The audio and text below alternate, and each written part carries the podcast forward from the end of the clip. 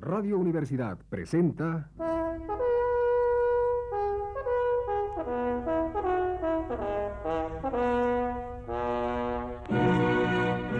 Testimonios.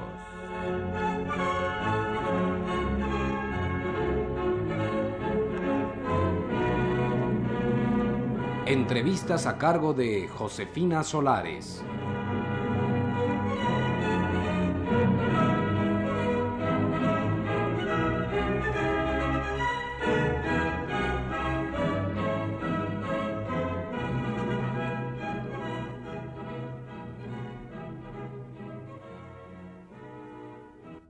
Esta noche estamos en el Instituto Mexicano de Psicoanálisis con el doctor Jorge Silva, quien nos hablará de la psicopatogénesis del dinero, tema que abordó en su reciente conferencia.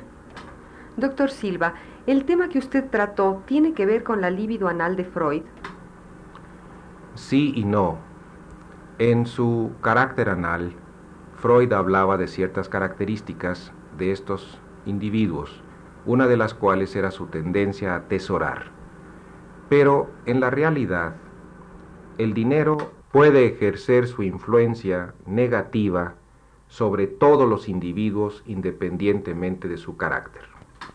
Em, ¿Significa esto que el problema del dinero es tan general que desborda el carácter del individuo? Definitivamente. Mire usted, desde que el dinero apareció en el mundo, alrededor del siglo VI antes de Cristo, siempre ha podido utilizarse, sea en forma positiva, que beneficie al hombre, sea en forma negativa que lo perjudique.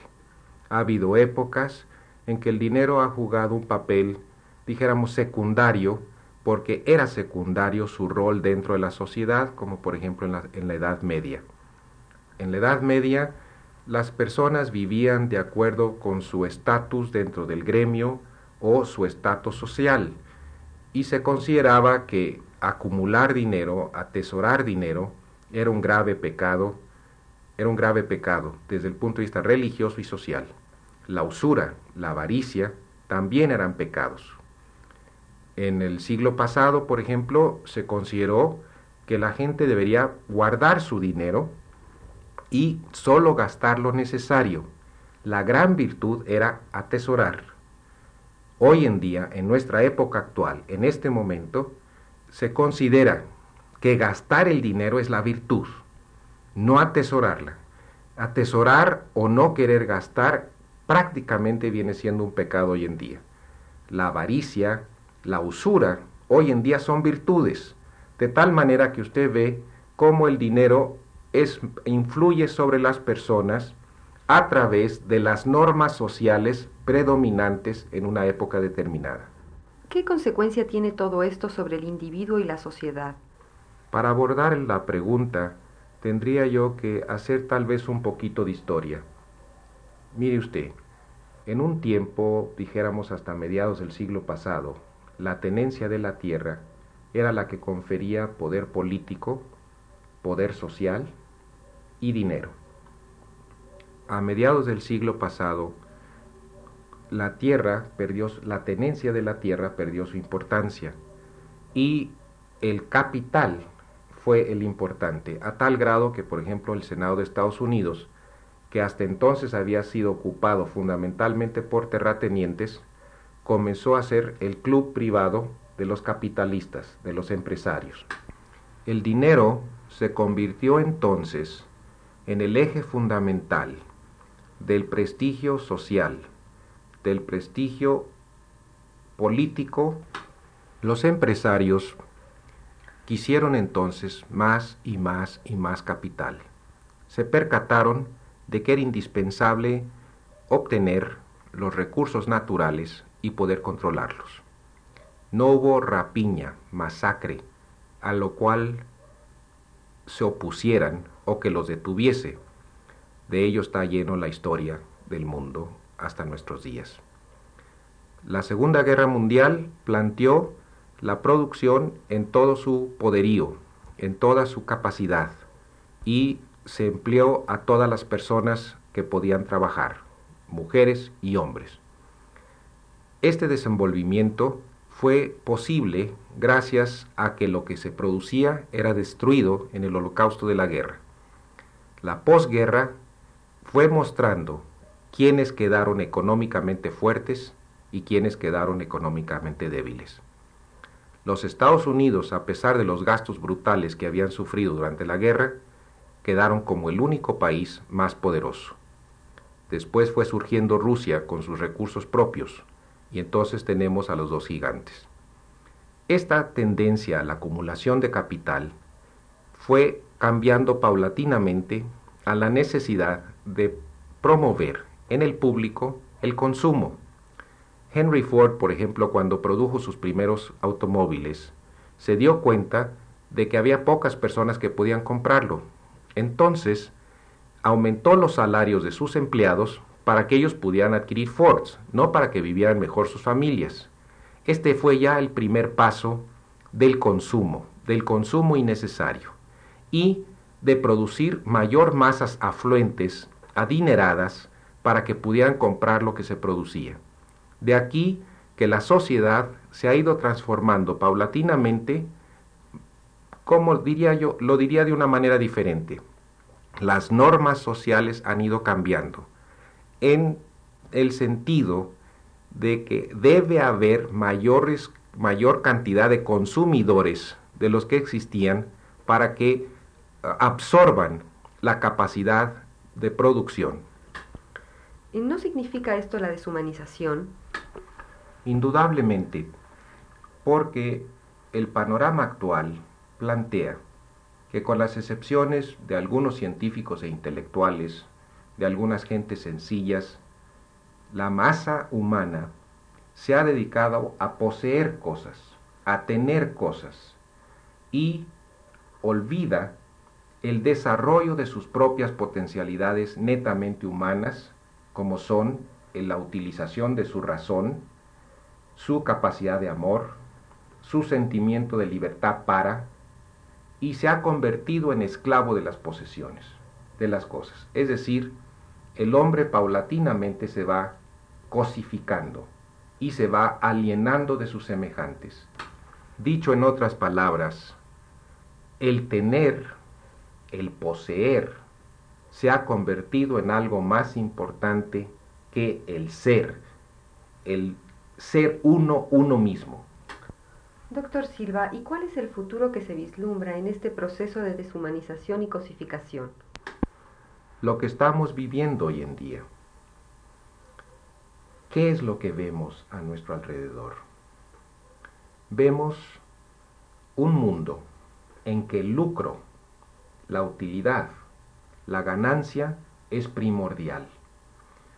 El ejemplo clásico lo vemos en Estados Unidos, que han pisoteado todos los derechos internacionales que habían suscritos en defensa de sus ganancias. En aras de las ganancias hemos visto la paulatina destrucción de nuestro mundo, la contaminación de las aguas, del aire, de la tierra, no solo con productos químicos, sino inclusive con ruidos, sobre todo estos. Ustedes recordarán que, los, que un consorcio anglo-francés construyó un avión, el Concorde, supersónico, el cual al volar encima de zonas habitadas, el retumbo del rompimiento de la barrera del sonido amenaza estructuras aún de concreto. Si esto se vuelve un, paso normal de este tipo de aviones, con el tiempo las casas por encima del cual vuela van a quedar destruidas.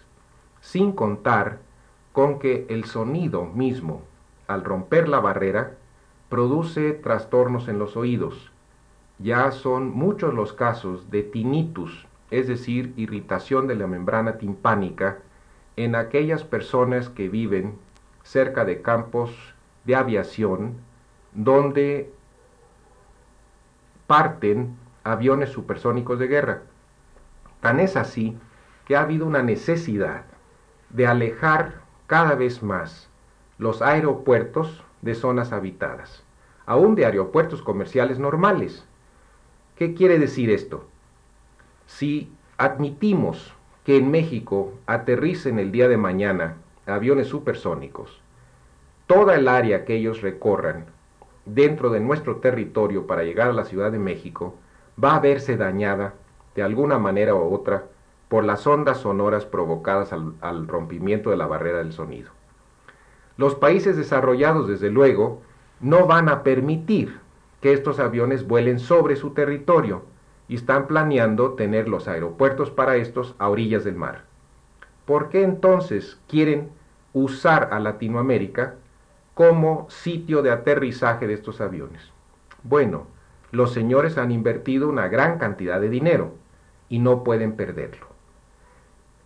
Van comprendiendo, el dinero es lo más importante, la vida humana es lo menos importante. No tiene interés cuáles son los verdaderos requerimientos del ser humano para un buen vivir. Lo que interesa es en algunas ramas de la industria, porque desde luego esto no es aplicable a toda la industria, sino en algunas ramas de la industria, lo que interesa es su ganancia, la reposición de sus inversiones, no el ser humano tal cual. Esto plantea un dilema que creo que es claro. Si el ser humano prefiere el lucro como meta, tenemos un problema de enorme gravedad, porque cada vez más nos iremos deshumanizando, cada vez más seremos manipulados por la publicidad, seremos objeto de control y subrayo objeto, ya no personas, cosas que consumen. La otra meta posible es que sea primordial la calidad de vida. ¿Qué quiero decir con esto? Calidad de vida es que podamos vivir en ciudades hermosas, soleadas, llenas de áreas verdes, rodeadas de áreas verdes, en las cuales todos los habitantes, independientemente de su ingreso, tengan el derecho a un buen vivir. Yo considero que es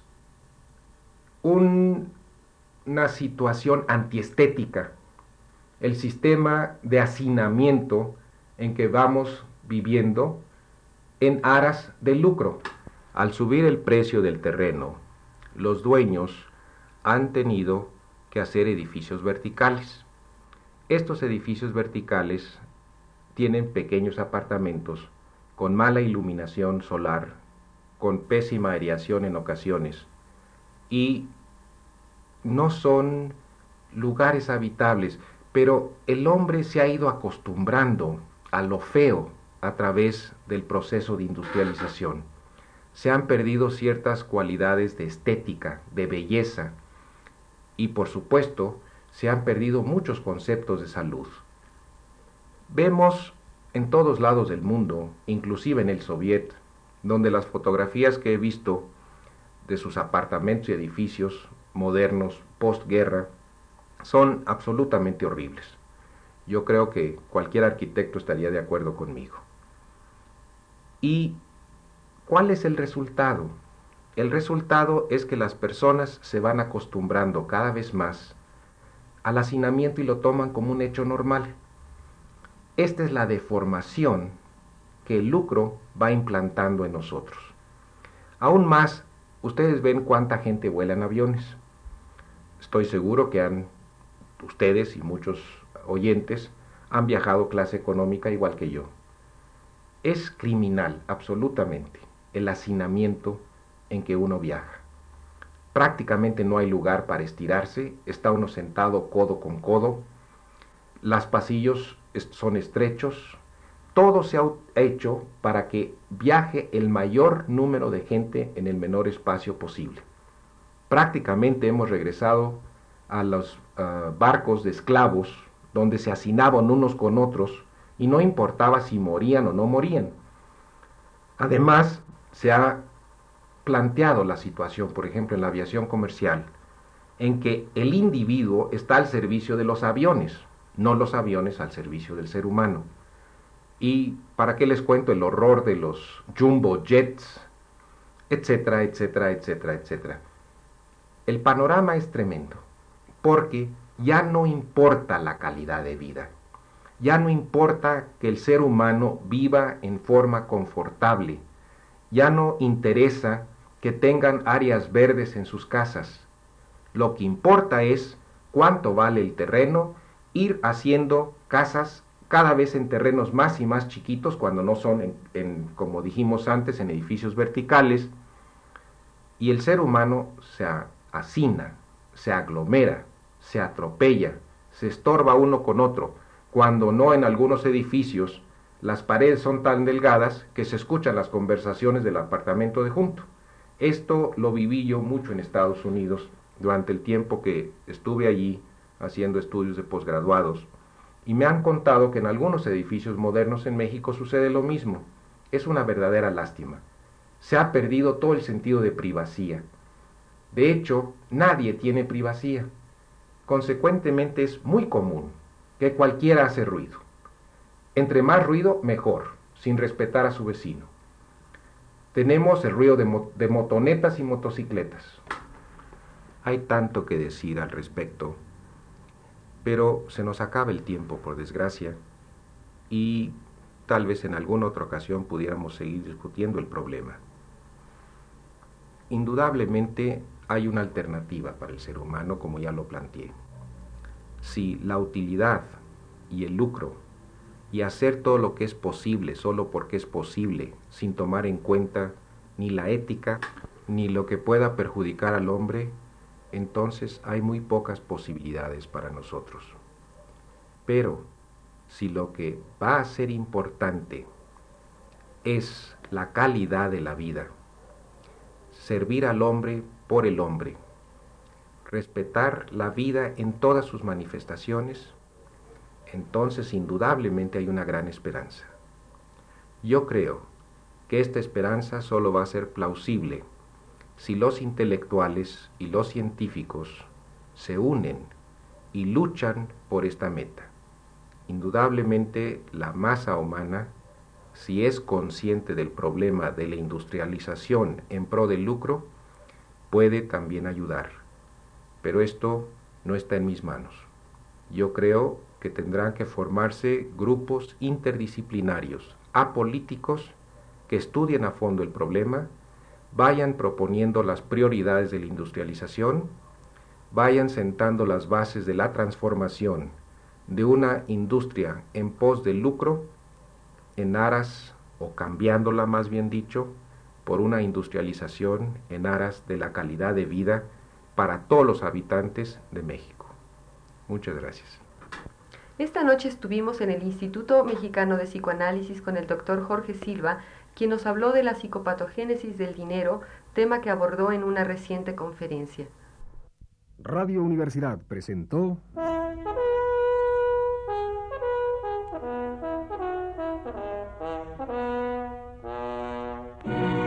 Testimonios.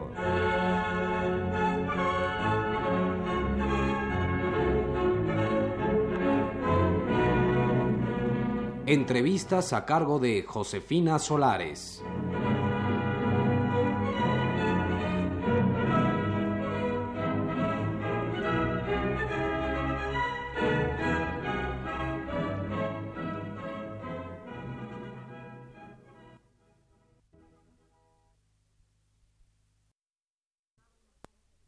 Porque cada uno somos diferentes.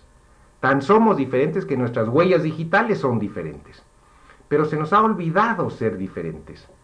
A mí me llamó mucho la atención en un viaje que hice a Europa hace años. Ver que las mujeres en Dinamarca, en Italia, en Grecia, en Inglaterra, en Francia, todas eran iguales. Sus peinados iguales, sus vestidos iguales, sus expresiones iguales. Hasta su ausencia de caderas o de pechos iguales. esto, es, esto es increíble. El hombre ha perdido el sentido de que cada uno somos diferentes el uno del otro. Mujeres y hombres. Tan diferente es usted, señora Millán, como soy yo, como soy diferente de su esposo. Cada uno debe ser diferente y desarrollar sus propias cualidades.